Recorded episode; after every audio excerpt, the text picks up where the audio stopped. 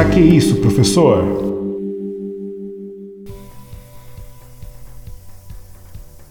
Olá, eu sou o professor William Souza e esse é o podcast de História. Para que isso, professor?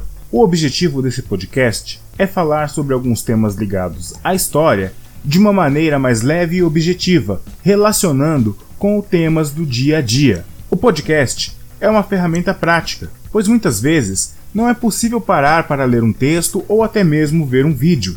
E a facilidade do podcast é você poder baixar e ouvir a hora que quiser e quantas vezes quiser. Hoje vamos falar como governos totalitaristas se apropriam de esporte, música ou de qualquer outro movimento de massa para vender a sua ideologia. E com o futebol não foi diferente. Vamos entender o que rolou, eu vou chamar o Recapitula.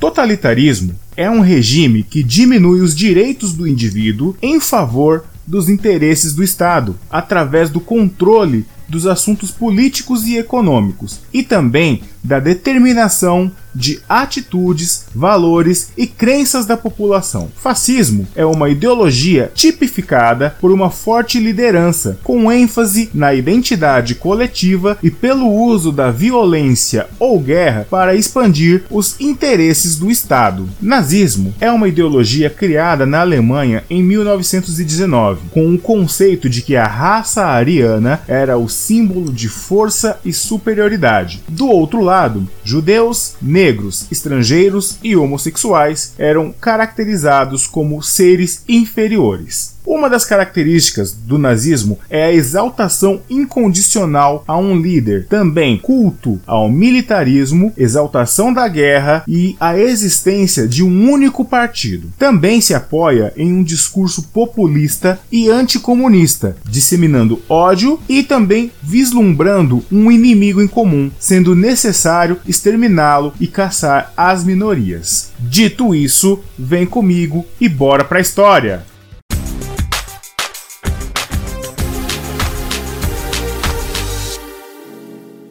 Na Europa, o futebol foi usado como instrumento de propaganda política. Isso ficou notório na ditadura da Itália fascista de Mussolini entre as décadas de 30 e 40. A Copa de 1934 foi realizada na Itália fascista. Tornou-se um evento esportivo muito politizado. A influência de Mussolini era tanta que ele teria interferido pessoalmente na escolha dos árbitros que apitariam as partidas nas quais a seleção italiana participaria. O próximo passo era blindar a seleção nacional. Mussolini recomendava que a imprensa apenas publicasse notas positivas sobre a seleção italiana. Atos contrários resultaram em depredação de redações. Com a proteção do governo e da imprensa, os jogadores e a comissão técnica tinham apenas uma obrigação: ganhar a Copa em casa. O Mundial ele foi parar no colo da Itália, porque a Suécia abriu mão de realizar aquele Mundial. Mussolini se preparou da seguinte forma: ele nomeou um general, Giorgio Vaccaro, para presidir a Federação Italiana de Futebol. Seria quase a mesma coisa do nosso presidente nomear um general para comandar a CBF. Portanto, para isso, Mussolini começou a preparar a seleção italiana. Então foi contratado o campeoníssimo técnico italiano italiano Vittorio Pozzo. E na verdade, o que ele recebeu não foi um convite, foi uma missão. A Itália teria que ser campeã de qualquer maneira, e esse plano não podia falhar. Mussolini então ele ordenou que estádios modernos fossem construídos, e os jogadores italianos passaram a ficar concentrados por quase três meses. Para não correr nenhum tipo de risco, também foi concedido a alguns atletas com ascendência italiana a permissão para jogar pela Itália. Um deles foi o brasileiro Filó. E para facilitar o caminho da Itália ser campeã ainda mais, o Uruguai, que era bicampeão olímpico de futebol em 1924 e 1928 e também campeão da primeira edição da Copa do Mundo em 1930, não foi ao Mundial, em retaliação ao boicote que recebeu na sua Copa quatro anos antes. A maioria dos países europeus não quis vir para a América do Sul disputar o primeiro Mundial. Uma das adversárias mais fortes que a Itália encontrou durante o Mundial era a Espanha. As duas seleções elas se encontraram nas quartas de final, porém foi um empate em 1 a 1. Naquele tempo não existia nem disputa por pênaltis, então uma nova partida foi marcada dois dias após e aí a Itália ganhou de 1 a 0 com um gol do ídolo Giuseppe Meazza. A Itália chegou à final contra a equipe da Tchecoslováquia. A partida também não foi fácil e o placar final de 2 a 1 mostra muito bem como essa partida deve ter sido duríssima. Nos camarotes do estádio do Partido Nacional Fascista, Mussolini comemorou triunfante. A Itália era campeã do mundo pela primeira vez e os jogadores não decepcionaram o seu ditador. Quatro anos depois, o clima bélico ele tomava conta do mundo, porque a Copa ela foi realizada um ano antes do início da Segunda Guerra Mundial. A Áustria era uma potência, estava classificada, mas teve que desistir por ter sido anexada à Alemanha de Adolf Hitler. E assim, oito de seus jogadores foram roubados pela Alemanha e foram obrigados a jogar o Mundial pela seleção alemã. Mussolini ele continuava a pressionar os jogadores e ele queria um resultado que fosse a conquista do bicampeonato, ou seja, ele queria o título novamente. Aqui também temos um exemplo de como a seleção italiana acatava as ordens de Mussolini. A seleção italiana iria enfrentar a seleção francesa, que também usa a cor azul.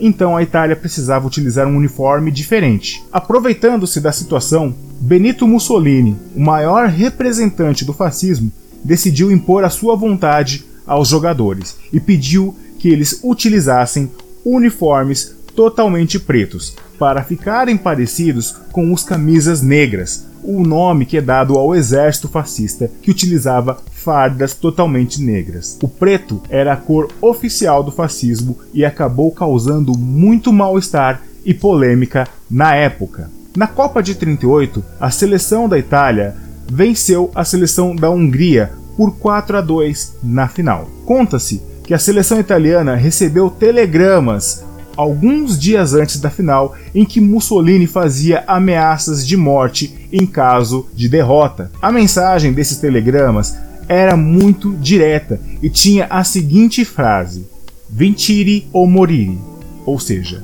vencer ou morrer. Assim, a Itália se sagrou campeã mundial pela segunda vez, a primeira bicampeã mundial da história do futebol.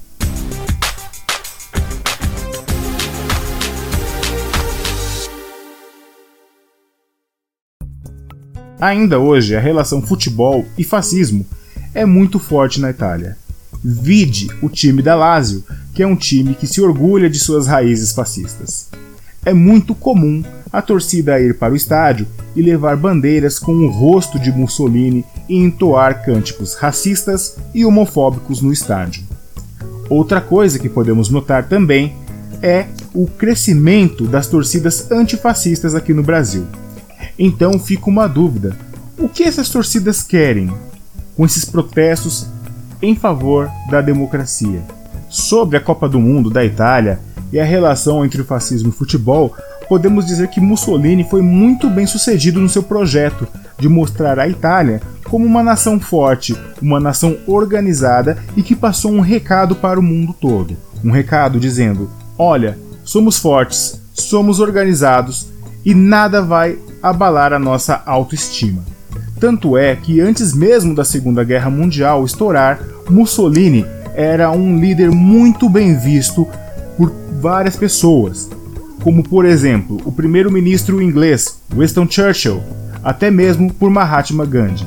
Mahatma Gandhi, como vocês sabem, ele foi um líder que pregou a não violência e responsável pela campanha de independência da Índia. Pessoas notáveis e de diferentes vertentes acabavam meio que comprando algumas ideias do Mussolini. Mas depois, isso tudo foi por água abaixo quando estourou a Segunda Guerra Mundial. Mas também fica uma pergunta para vocês. Será que existe algum time hoje no Brasil ou vocês conhecem algum outro time mundial além da Lazio que seja ligado a algum movimento fascista? Ou então algum jogador que é notadamente fascista? Se vocês tiverem ou conhecerem alguém, mandem mensagens para mim e a gente vai trocando uma ideia sobre isso. Bom, eu acho que eu já me alonguei demais, então eu vou encerrando por aqui o nosso primeiro podcast. Eu quero agradecer a todos vocês que ouviram esse episódio e espero que curtam este material. Eu peço que façam um download, indiquem aos amigos, indiquem aos pais, aos primos. Portanto, quem quiser entrar em contato, o e-mail é souzawilliam1983@gmail.com. Lembrando que Souza é com S, William com W, dois L's e M no final. souzawilliam1983@gmail.com. Com isso, eu fico aguardando vocês até a próxima semana. Esse é o nosso podcast. Para que isso, professor? O seu podcast semanal de história. Então, muito obrigado para vocês. Até o próximo episódio. Um grande abraço. Até a próxima. Tchau, tchau.